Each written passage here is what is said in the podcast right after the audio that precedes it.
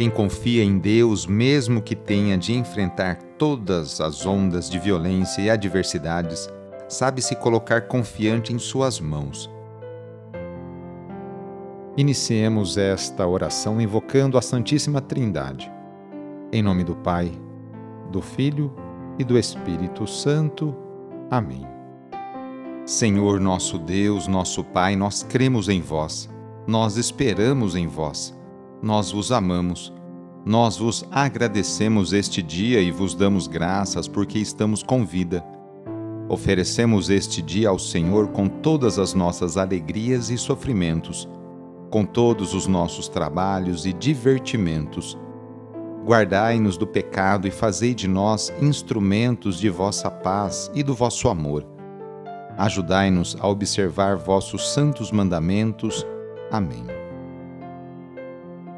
Sábado, dia 8 de outubro. O trecho do evangelho de hoje é escrito por Lucas, capítulo 11, versículos de 27 a 28. Anúncio do evangelho de Jesus Cristo, segundo Lucas. Naquele tempo, enquanto Jesus falava, uma mulher levantou a voz no meio da multidão e lhe disse: Feliz o ventre que te trouxe e os seios que te amamentaram. Jesus respondeu: muito mais felizes são aqueles que ouvem a palavra de Deus e a põem em prática. Palavra da Salvação. A voz da mulher anônima no meio da multidão faz eco à saudação de Isabel a Maria. Maria escutou e viveu a palavra de Deus. A comunidade cristã, eu e você hoje, somos chamados a fazer o mesmo é importante o estudo e a meditação da Bíblia, mas não basta se limitar a ler. Faz-se necessário praticá-la no hoje de nossa vida.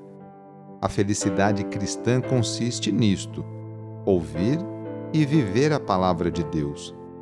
A mãe de Jesus é elogiada duplamente, por ser sua mãe biológica e por cumprir fielmente a palavra do Senhor com sua resposta, Jesus nos mostra que, aos olhos de Deus, não importam valores secundários por si, raça, inteligência e outros predicativos humanos.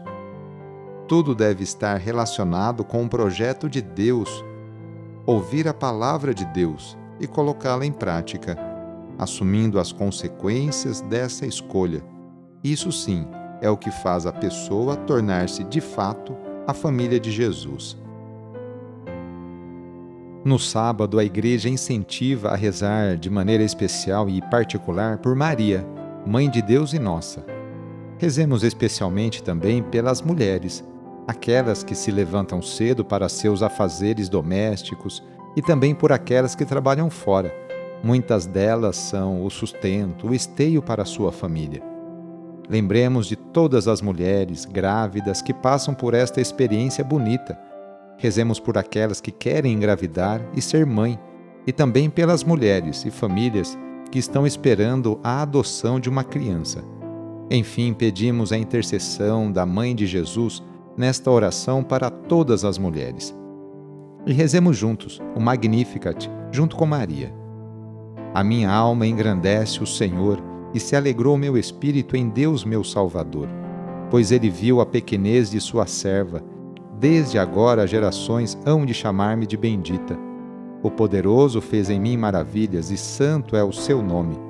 Seu amor de geração em geração chega a todos que o respeitam.